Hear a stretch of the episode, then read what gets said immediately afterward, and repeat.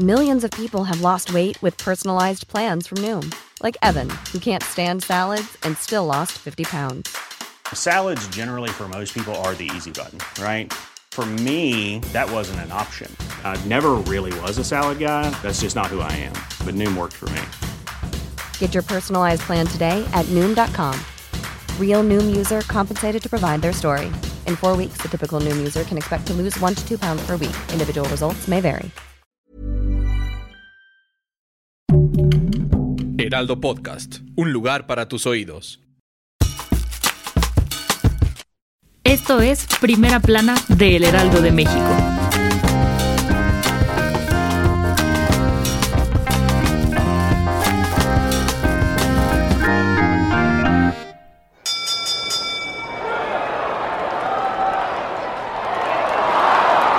Los contrincantes cruzan el camino hacia el ring.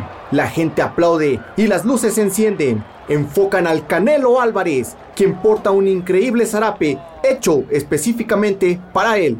Las grecas de color rosa mexicano se sueltan de su largo gabán blanco, suben al ring y se alista para pelear.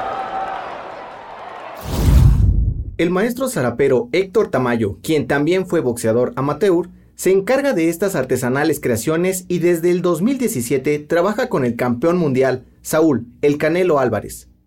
Su entrega y dedicación le han permitido hacer piezas para personalidades como el Papa Francisco, la cantante Guadalupe Pineda y el hijo de José Alfredo Jiménez, a quien le hizo una réplica del zarape que pertenecía a su padre. El zarape es una prenda llena de cultura y una de las más valoradas de México. Su estructura debe ser de algodón o lana y llevar ocho tonos que representan el amanecer y el atardecer del desierto de Coahuila. La versión de Saltillo solo integra los colores verde, blanco y rojo. Para Tamayo, quien hace más de 20 años aprendió a trabajar la técnica del zarape, significa mucho que sus obras conquisten el ring de box más visto del mundo. Con información de Katia López. Tras admitir que el informe sobre la cuenta pública 2019 tiene inconsistencias, David Colmenares, el auditor superior, se niega a renunciar.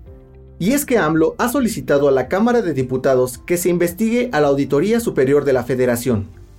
En las supuestas inconsistencias destaca el costo por la cancelación del aeropuerto de Texcoco, el cual podría ser de aproximadamente 300 millones de pesos, casi tres veces más de lo que se estimó el gobierno federal.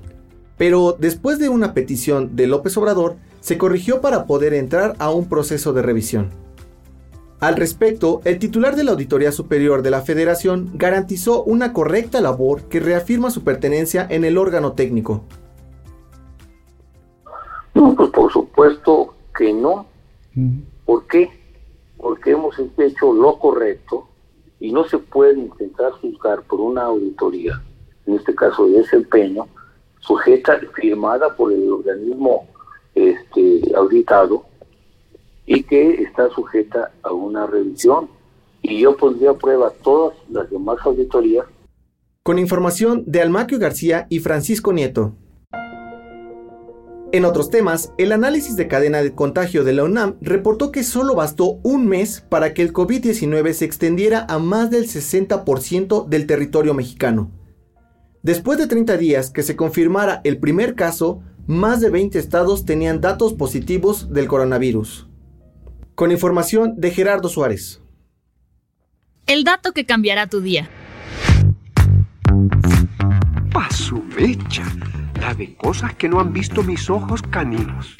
Seguramente has escuchado esta frase en algún momento, pero ¿sabes cuál es su significado?